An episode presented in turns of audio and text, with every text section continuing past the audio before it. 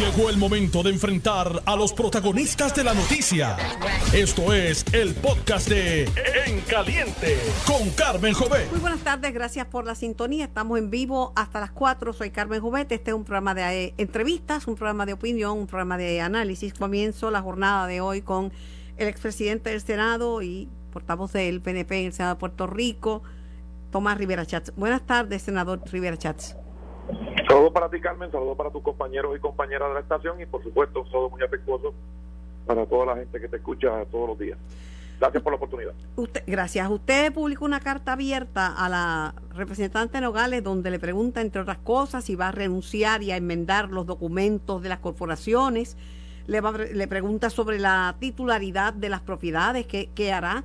Eh, estos documentos, eh, ¿verdad? No se pueden Em, no, es cuestión que uno llama ahora y le diga, mira, añade tal y tal cosa, porque enmendar un, un documento que se ha radicado en ética gubernamental no es una cosa que ese no es el uso y, mucho menos la costumbre.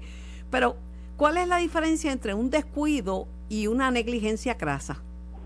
Bueno, Carmen, lo que ocurre es que eh, estas personas de los partidos emergentes, particularmente la representante de Nogales, que es abogada de profesión, pretende lavarse la cara diciendo que haberse olvidado de cerca de 20 propiedades, de propiedades y corporaciones en las que ella aparece como dueña o presidenta y que tuvieron una actividad económica de más de un millón de dólares, se le olvidó. O sea, como si eso fuera poca cosa.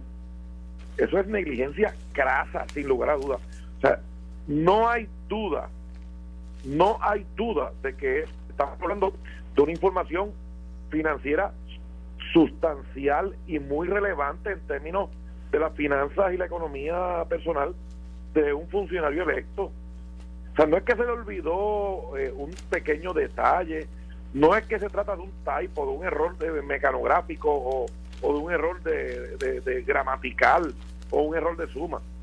Es que omitió por completo varias propiedades y varias corporaciones en las que aparece ella como dueña o, o presidenta cuya actividad eh, económica generó más de un millón de ella dólares. Ella lo que explicó fue que solo me ha visto la parte que dice que si había sido funcionario público, ¿verdad? Y qué puesto había ocupado.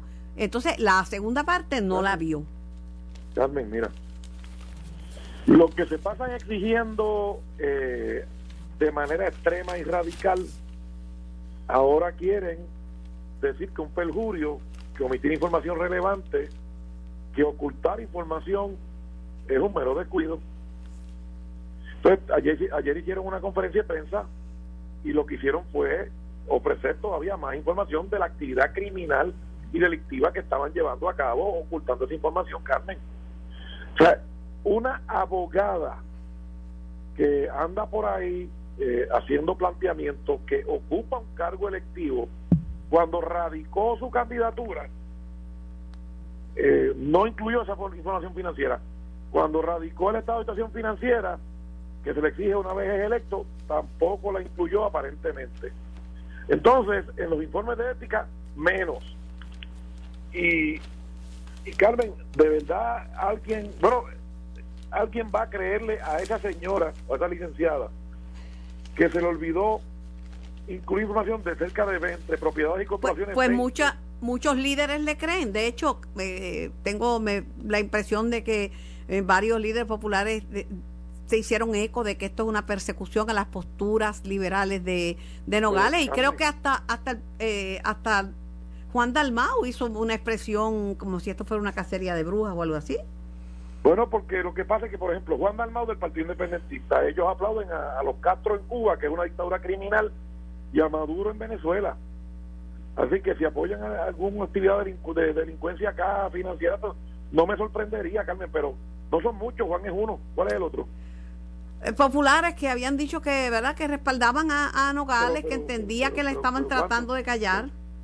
pues no, no, nosotros no queremos que se calle, Carmen, lo que queremos es que siga hablando y que siga explicando. Eh, de nuevo.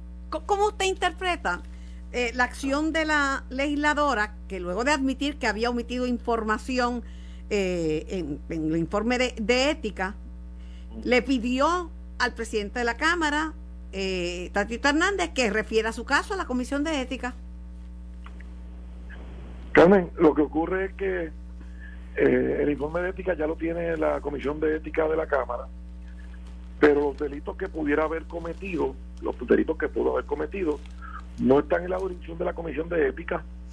Por ejemplo, si hubo un perjurio en algún documento, someter bajo juramento una información falsa a una agencia del gobierno, o evadir impuestos, o ocultar ingresos, entre otros, eso no está en la jurisdicción de la Comisión de Pero ella dice que confía en la Comisión de Ética de la Cámara y dice que ese es el espacio adecuado para desmentir las insinuaciones y los ataques infundados que se han lanzado en, en su contra por el liderato del PNP. Pues, pues Carmen, este, ¿qué te puedo decir? Eh, si ella confía en eso, pues ese es su derecho, confiar en ellos, pero de nuevo, lo ¿Y si la Cámara la exonera, el senador? Sí, si tú me permites, Carmen, permíteme. Mm. Toda esta información, quien la dijo fue ella, está persiguiendo. ¿O oh, sí? La dijo ella. La dijo ella y la, dijo temprano en Noti1. Por aquí, en Noti1 lo dijo ella. O sea, nadie la persiguió, nadie le, nadie del PNP le preguntó, fue ella. Fue ella. La que es socialista en Rincón, capitalista en Humacao, pero Jaiba, y en Puntera en todo Puerto Rico, es ella. Realmente tan sencillo. O sea, una abogada que preside varias corporaciones y dice que no tiene nada que ver. Entonces, al día de hoy, Carmen, a este momento, lo, si ella no estaba operando, ¿por qué no ha salido alguien a decir, no, el que operaba era yo, ella no? Yo era el presidente, o yo estaba haciendo los contratos, o yo estaba haciendo los pagos, o yo estaba manejando las finanzas de las corporaciones, o por qué alguien no sale a decir, no, ella no es la dueña, soy yo. Pero si la Comisión de Ética de la Cámara la, exonera, que eso es lo que, bueno, puede ser, si la exonera, yo no sé, este entonces se entendería que ella pues no hizo nada mal. Pero Carmen, si Tatito exoneró a Pereyó y a Naudi, que exonera a Mariano no no quiere decir nada.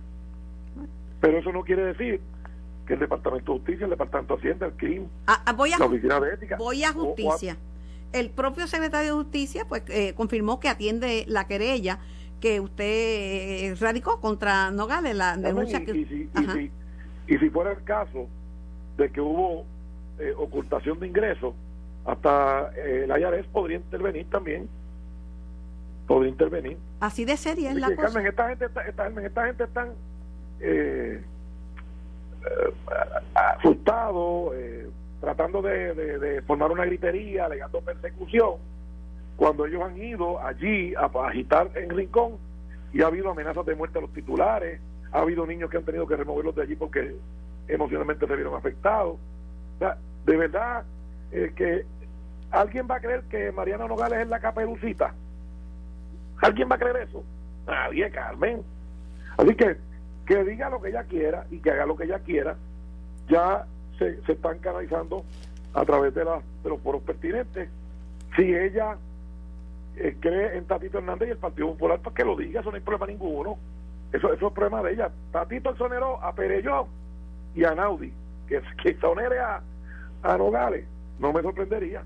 Pero eso no quita que otros foros intervengan y examinen. El, el director de ética gubernamental, Luis Pérez Vargas, eh, dice que esta es la primera vez que él, y lo estoy citando, ¿verdad? Escucha esa excusa para omitir datos ante ética y comentó lo siguiente, a nosotros en ética nos pueden decir muchas cosas, pero decir que las preguntas del informe inducen a error, esa excusa nunca la había escuchado. Aseguró que la sección de informe es clarísima. Sí, Carmen. Es clarísimo. Entonces ellos comienzan a decir que el PNP los está persiguiendo, que los está carpeteando, entonces empiezan a atacar en el plano personal. Carmen, mira, que tiren para adelante lo que tienen que hacer. Y ya veremos. Que tiren para adelante lo que tienen que hacer. Porque de nuevo, eh, se les cayó el antifaz y en la medida en que ellos siguen hablando, el pueblo de Puerto Rico sigue dándose cuenta de lo mentirosos hipócritas y buscones que son esa gente. Eh, específicamente, ¿qué le pide usted al Departamento de Justicia en su querella? Bueno, Carmen, ella radicó en la Comisión Estatal de Elecciones como candidata una información financiera que se verifique si, ese, si, eso, si eso está ahí, si esas propiedades están ahí. Cuando es electa, tiene que someter un estado auditado, ¿verdad? Eh, revisado, que son documentos para juramento que examine si esa información está ahí. Lo mismo en ética. En el Departamento de Estado, ella dijo por aquí, por Noti1, y dijo en los medios de comunicación, que aunque ella estaba, ella registró todo eso, eh, y que puso que ella era la presidenta, la secretaria, la, la, la, tesorera y todos los cargos, que eso no era verdad, pues entonces ese documento también es, bajo juramento. Y de nuevo, Carmen, y yo creo que el pueblo de Puerto Rico que me está escuchando, se pregunte esto. Si Mariano Gales no es la presidenta y no estaba ejerciendo esas funciones, ¿por qué no sale una persona a decir, no, miren, yo soy el que está ejerciendo esas funciones, o yo he sido el que ha ejercido esas funciones, no es la representante? Si Mariano Gales de verdad no es la dueña, ¿por qué no sale la persona diciendo, mire, esa propiedad soy yo el dueño o la dueña? Porque son embustes, Carmen. Porque son embustes. ¿A qué se expone? No fue cualquier información, Carmen. Sí, bueno, eh, información financiera, pero ¿a qué se expone, por ejemplo, un legislador que pues omita información en un informe de ética gubernamental? Pues Carmen, hay, hay múltiples sanciones criminales y administrativas que, el Departamento de Justicia y las demás agencias pueden someter, pero a lo que a lo que quedó expuesta es al juicio de la gente que se dan cuenta de que es una corrupta y una embustera, una hipócrita, que es socialista en Rincón, capitalista en Humacao y embustera y jaiba en todo Puerto Rico. Y pueden, y Carmen, mira, yo llevo tantos años en esto y yo lo escucho haciendo los planteamientos y tratando de tratando de, hacer levantar el cuestionamiento. Carmen, este ya me aburren eso, esas tonterías de estas personas. Que hagan lo que hice yo. Yo la denuncié de frente con la evidencia y fui a los foros. Yo fui a los foros, Carmen. Yo fui a los foros, fui al Departamento de Justicia, le métale mano y la denuncié públicamente. Así que de nuevo, y fui con la evidencia y con los testimonios de ella, de ella misma. Así que Carmen, decir que la están persiguiendo o que alguien le tiene miedo, este, pues, pues, no, Carmen, de verdad que no. De momento nos mencioné algunos populares y Juan Dalmao, pero por ejemplo, Eliezer Molina el ex candidato a la gobernación llamó y él respalda a, la, eh, a, Mariana Nogales y la ve como una líder genuina. Pues Carmen, no me puede acusar a mí de que alguien sea idiota. si, si alguien nació idiota, pues no es culpa mía de que es idiota. No puedo hacer nada más. gracias por su tiempo, gracias por participar en el programa. que, gracias a ti, Carmen. Que tenga linda tarde. ¿Qué clase de lío? Ah, Normando, esa entrevista que mucha cola ha dado tengo al secretario del Departamento de Justicia, Domingo Emanuel. Y buenas tardes, secretario. Buenas tardes, Carmen, para ti, para los amigos de Emiliano Tigo. Un saludo. Bueno, preso el boxeador Juanma López por violar las condiciones de la fianza, ¿verdad? Y cuando hay un caso de, de, violencia, de maltrato, eh, de violencia doméstica o de género, pues se le prohíbe a la persona cualquier tipo de comunicación con la víctima. No se le puede ni acercar, ni hablarle, ni enviarle mensaje. Sí, eh, hay, de hecho, las condiciones de la fianza, pues el juez las impone y dependiendo de qué, condiciones puso, entre ellas, pues en este caso, de que no se, se dirigiera a la, a la víctima, pues eso pues da motivo para que en su día el tribunal tome, como lo hizo en este caso, tome una determinación de revocar una fianza o de convertirla, de exigir eh, cambios en la fianza, este y otro día y en su día se evalúe si se cometió o no este un delito o sea lo que pasa lo que pasa eh, secretario yo he estudiado esto pero bien profundamente por estaba buscando unas una cosas que escribía en el año 2001 verdad eh, lo que pasa es que esto esto pasa con mucha frecuencia que muchas veces los agresores se acercan a la víctima cuando ve que la víctima toma acción porque la mayoría de las veces la víctima está tan paralizada por el dolor que no toma acción. Y cuando ve que se que va a policía o que, o que pide ayuda o que busca ayuda, entonces pues le dicen que es lo mejor del mundo, que es la mejor mujer, que, que la ama, para disuadirla de que continúe con el caso. Sí, esto, fíjate Carmen, esto es un proceso, como muy bien tú estimas, que no solamente es un proceso penal, sino que más bien un proceso social, psicológico, donde cuando la víctima eh, sufre daño eh, de violencia doméstica entra en, un, en una etapa tan difícil que yo creo que eh, solamente una persona que ha pasado por ese dolor eh, puede, puede entenderlo y entonces por eso es que hay que ser tan sutil con, con, con las víctimas, hay que este, darle un, o sea, un, un servicio esmerado para entender por lo que pasa cada una o cada una de esas personas que son víctimas de, violencia. Es, bien difícil este porque entra en, en, en unos momentos de angustia, de, de, distintas, o sea que pueden pensar en un momento dado de una forma y después cambian, pero todo eso hay que comprenderlo como parte de ese sufrimiento. Están criticando algunas personas a Raymond Arrieta, al entrevistador y al segmento donde le entrevistó, pero estos segmentos funcionan con rating y Juan López trae rating, tan sencillo como eso.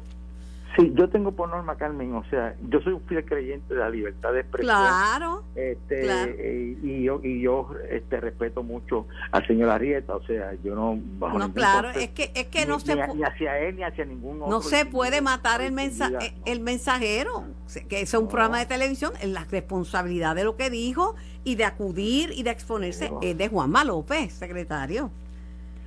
Sí, yo lo que te puedo decir es que los medios son son son este un vehículo para la libre expresión este que abuse de ellos en términos de que vaya a los medios y, se extradimite pues que pague pero al, al, medio como tal tú no puedes castigar un medio porque le da entrada a una persona para que hable él fue, nunca. él fue eh, otra cosa que dice mucho tiempo bueno desde que yo soy chiquita y tuve un tío que era que en paz descanse boxeador fue campeón eh, que él decía que sus manos eran como dos armas mortales.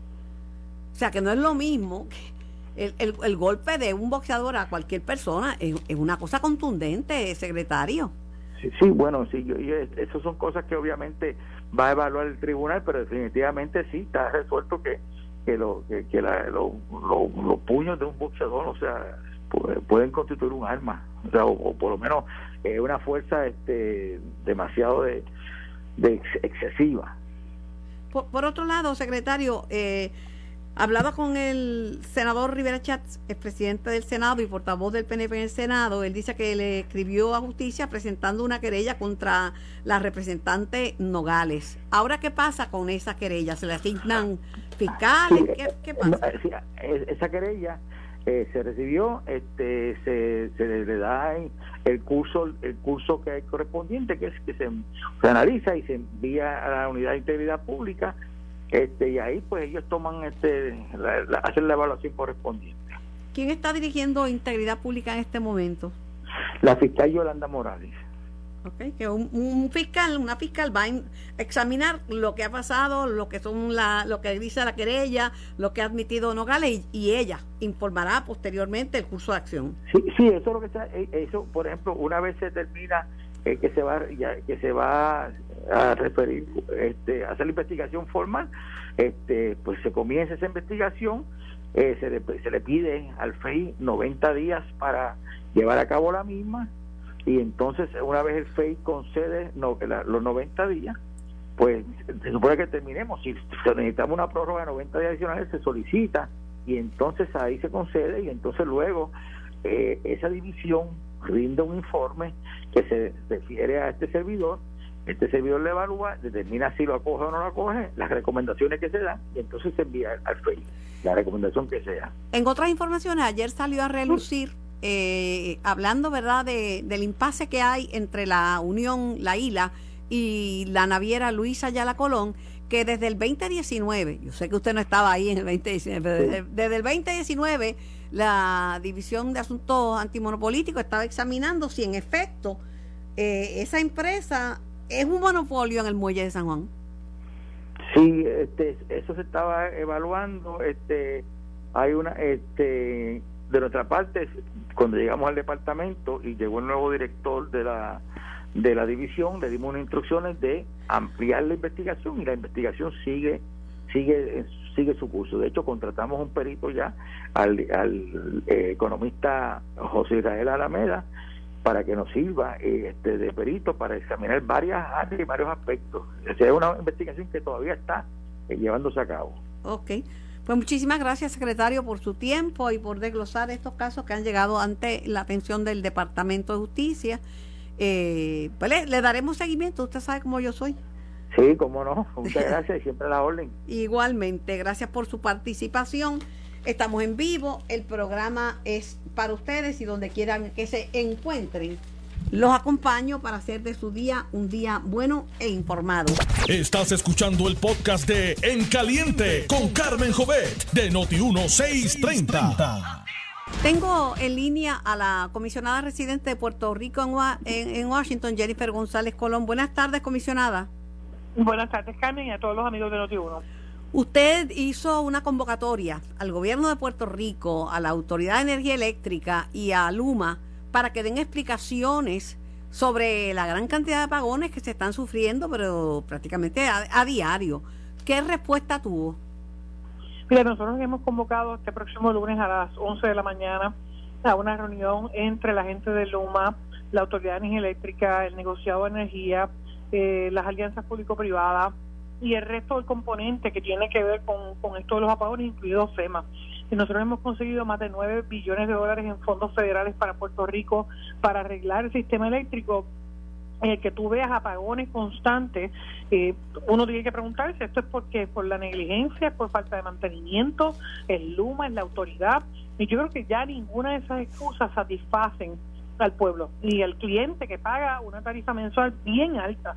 Y por eso, aunque no me corresponde, yo estoy bien preocupada de que sigamos teniendo apagones que hacen que Puerto Rico se vea como un país tercermundista donde no le da certeza a cientos de personas que padecen de condiciones que necesitan electricidad para sus equipos médicos y que tienen que enfrentarse todos los días a no, saber si se les va a ir la luz por una hora o por 24 horas como pasa en la mayoría de los pueblos.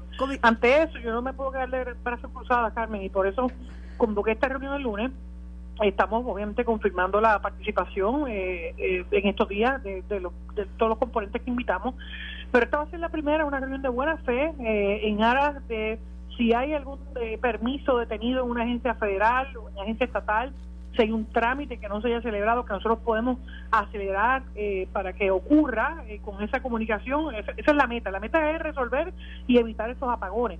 lo mismo, el 6 de octubre vamos a tener una vista en el Congreso, en el Comité de Recursos Naturales, donde va a estar Luma y donde va a estar la Autoridad de Eléctrica. Así que van a tener que rendir cuentas antes eh, o después, eh, y yo prefiero que podamos avanzar, resolver el problema y ciertamente eh, lo que tenga que ver con la EPA, ¿verdad? en términos ambientales, poderlo atender y de esta manera darle fin a tantos apagones en Puerto Rico. Por lo menos esa es mi meta. Lo que no ha cambiado es la fragilidad de la Autoridad de Energía Eléctrica. A cuatro años de María, que se cumplen, eh, apenas un 18% de los fondos asignados se han desembolsado. 18% y van cuatro años. Eso no es ni, ni, ni un 20%. Eh, no es ni un 20%, 18% es nada. Este, y claro, claro, que no es nada. Eh, hay mucho que está en los trámites de que los municipios o el gobierno estatal tiene que someter documentación para el desembolso. Hay tres etapas está la obligación de los fondos, ¿verdad? Que es cuando se dice este puente cuesta 5 millones y se obligan eh, cuando se eh, empieza el proceso de eh, reembolso y, la obligación y la, y la desembolso total.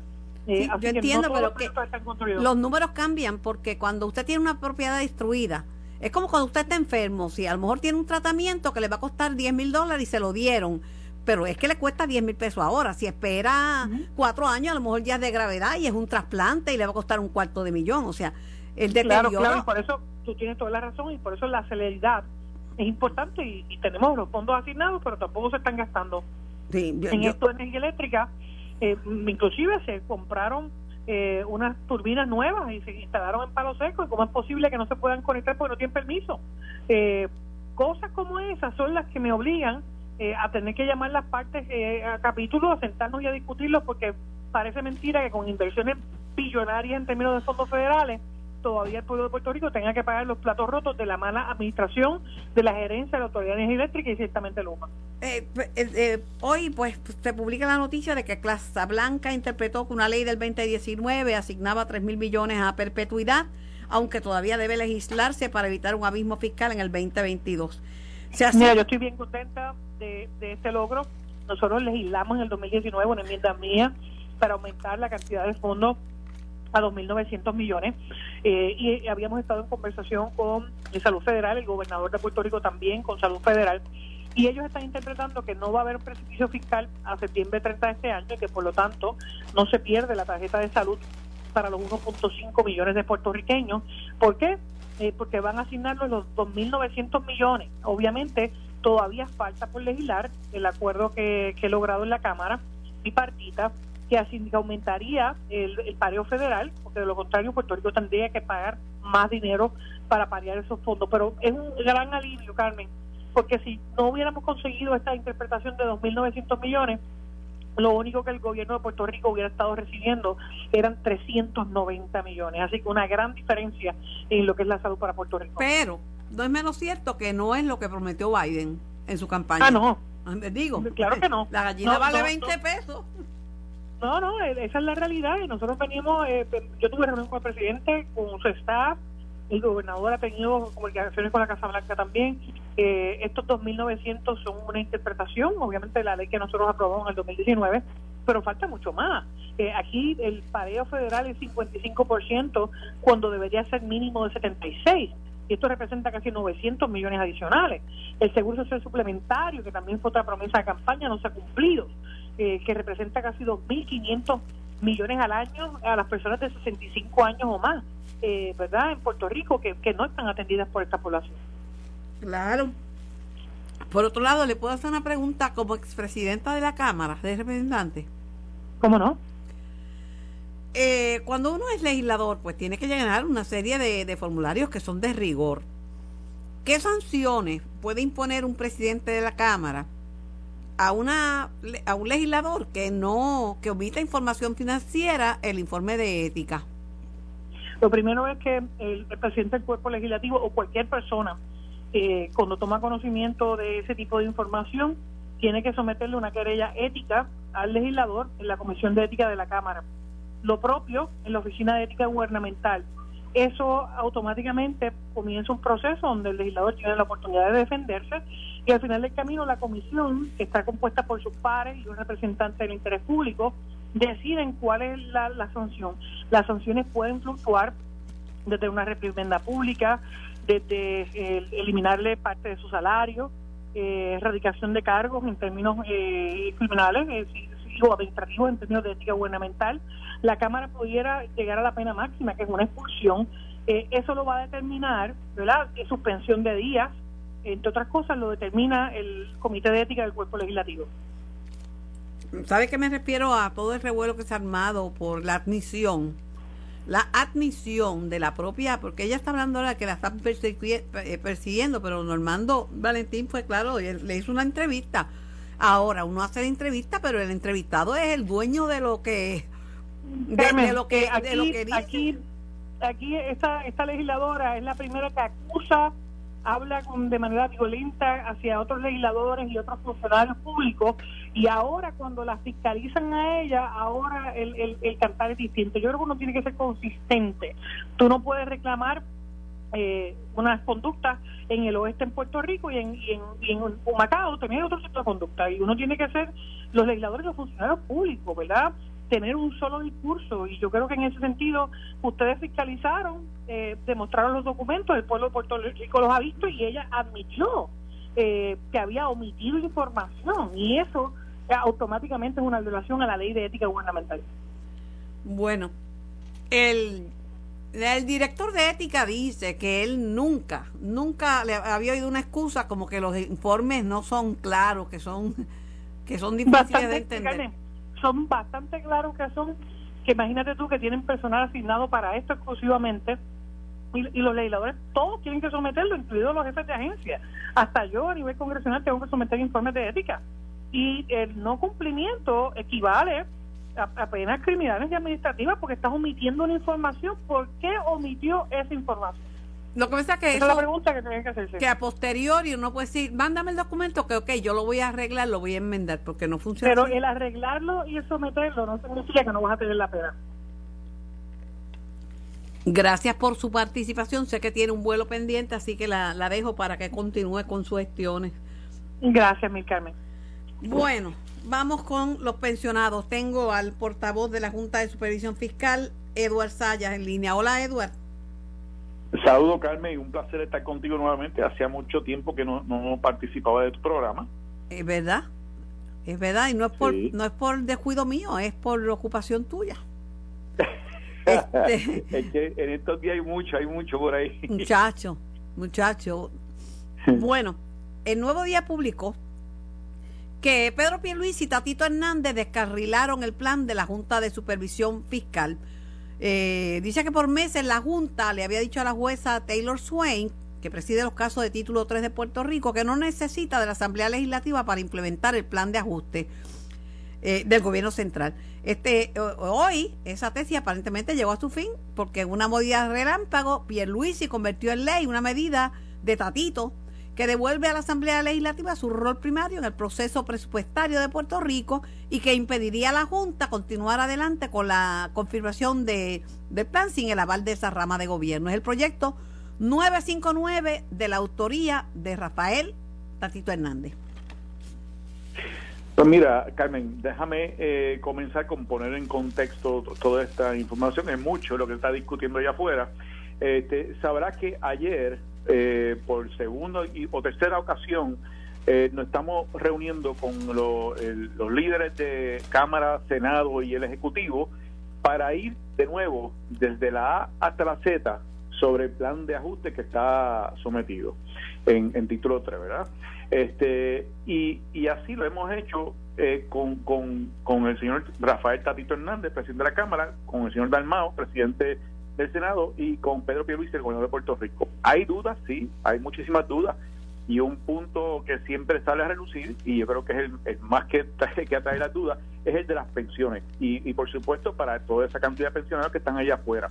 Y, y debo decirte que las reuniones han sido muy abiertas, eh, se han traído muchísimas preguntas, muchas dudas, se han contestado todas y yo creo que hay progreso. Aquí lo importante es que, que todos tengamos en cuenta que a Puerto Rico hay que sacarlo de la quiebra de una vez y por todas, este, y tenemos esa oportunidad para hacerlo a final de este año, eh, eh, Carmen, de que todavía no estamos ahí, pero estamos bien cerca, pues claro, eh, obviamente estamos trabajando y discutiendo y aclarando dudas, esto no va a ser de la noche a mañana y firmamos todo y estamos y, y, hemos tomado cuatro años en hacer esto, ¿sabes?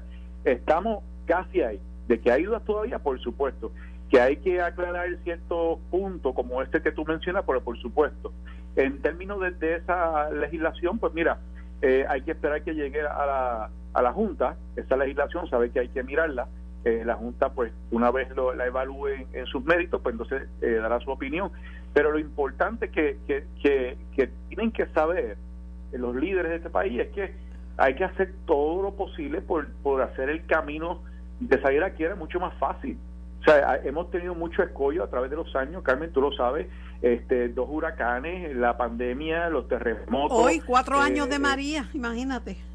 Imagínate, todavía, todavía vemos los efectos, este, problemas políticos en el país, este, fuertes, nunca antes vistos, ¿verdad? han habido ciertos eh, eh, inconvenientes y pues mira, ya que estamos ahí, como dicen, vamos a morir en la orilla, por supuesto que no vamos eh, eh, hay que tomar en consideración todo lo que ha pasado a Puerto Rico y este y estamos aquí a casi a ley de nada Carmen porque estamos a ley de nada así que nada eh, nosotros pues estamos y, y, hablo por, por, de parte de la junta y los miembros de, su, de la junta estamos esperanzados de que de que podamos llegar a un acuerdo. Y por eso la, la reunión de ayer no fue la última.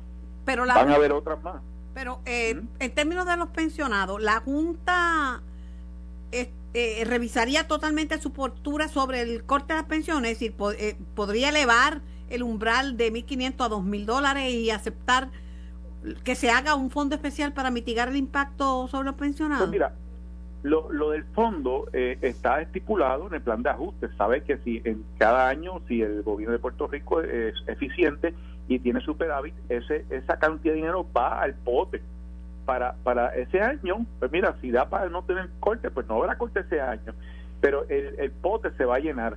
Este, en la medida en que, pues, primero que hay un hay un pote para, para de 1.200 millones de pesos para restituir, ¿tú te acuerdas del sistema 2000 que, que se futuquearon los dineros? Pues hay un hay 1.200 millones de pesos para restituir esa cantidad. En adición a eso, eh, en el plan de ajuste este, está estipulado que si en un año hay superávit, pues se va, eso va a los pensionados, ¿verdad? Una cantidad de ese, superávit. Este, ahora mismo, como te digo, Carmen, hay, estamos en discusiones, eh, eh, sobre todo todos los elementos que incluyen el plan de ajuste, incluyendo las pensiones. Ahora hay discusiones, no hay, no hay nada este, estipulado, se está en discusiones y van a seguir las discusiones. Como te digo, este no es la última, habrán otras el, el, juez Miguel Fabre, que es el, presidente del COR, que hizo una negociación con, con, la Junta, ¿verdad? Una negociación que está están invitando a que a que la favorezcan, a que los pensionados voten y la suscriban. ¿Cómo se afecta esa negociación con esto? De hecho, yo tengo que, dejar claro, Carmen, que uno de los primeros grupos que, que estuvo obviamente, eh, en, si la palabra que es la cabildeando, pero abogando por los pensionados siempre ha sido el core y eso pues lo tenemos que reconocer. Este, no, no es no solamente la ligatura, pero también el core ha estado ahí muy activo. Este, pero de nuevo, este, pero eh, digo, si este anuncio es cierto y se concreta y se concreta, no que no sea cierto, se concreta, se convierte en realidad, esto es mejor para el core porque representa que el 85.5 de los retirados no tendrían recortes si, si y, si, y, si combina retirados y activos se protege el 91% de los pensionados de Puerto Rico. Pues mira, eh, pues, como te digo, Carmen, no hay nada eh, eh, en ese sentido, en esa, hacia esa dirección, pues no hay nada. de nuevo, estamos en plenas discusiones este, con, con todos los grupos, ¿no? Con todos los grupos de interés. sí, yo sé que el, el, core ha estado ahí muy, desde un principio ha estado abogando eh, pero, pero bueno, ahora lo que te puedo decir, Carmen, es que eh, las, las discusiones continúan. Muy bien. Bueno, que se pongan de acuerdo, eso es lo mínimo que hace falta en Puerto Rico, porque mira, cuatro años después de María, los problemas son los mismos, la autoridad se está cayendo en pedazos, el servicio no es bueno, es frágil, se cae hasta con un suspiro o un animalito. Gente que vive debajo de toldos azules, la construcción informal es el pan nuestro de cada día hay casas que no van a aguantar, no digo yo un terremoto, un temporal, ni siquiera una onda tropical. Este, y esa es una realidad. Y, déjame, déjame dejarte con este pensamiento, y, eso tú y yo lo hemos discutido en el pasado. Eh, ahora mismo el, acuerdo que hay en, eh, propuesto ante título 3, ante la Corte, eh, es que lo, más del 70% de los pensionados no van a recibir ningún ajuste en sus pensiones y se le garantiza ese chequecito por 30 años. Eh, y, me gusta dejar esto claro porque la Junta no fue que, que, dañó las pensiones, o hay que mirar hacia atrás. Aquí estamos eh, tratando de salvar esa, eh, a esos jubilados que estuvieron trabajando ahí por 30, 35 años y pues mira, y, y tú te imaginas que al final del día no tengan un pesito mensual. Aquí por lo menos se está restituyendo el sistema 2000 y se le está garantizando para los próximos 30 años un chequecito y más del 70% de esos pensiones no van a recibir recortes. ¿no? Y si se, en efecto, revisan eh, la postura y el umbral lo suben de 1.500 a, a 2.000, no sería el 85.5%. Es que, nada, aquí se trata de, de velar por el pensionado. Yo creo que es la clase que está como el jamón del sándwich y en la medida en que se pueda proteger, de que no caigan en, en la indigencia, pues yo creo que es lo mejor que se puede hacer, definitivamente. Gracias, Edward. Pues, siempre, Carmen, a tu orden. Te envío un, abrazo. Esto fue el podcast de En Caliente con Carmen Jovet de Noti1630. Dale play a tu podcast favorito a través de Apple Podcasts, Spotify, Google Podcasts, Stitcher y notiuno.com.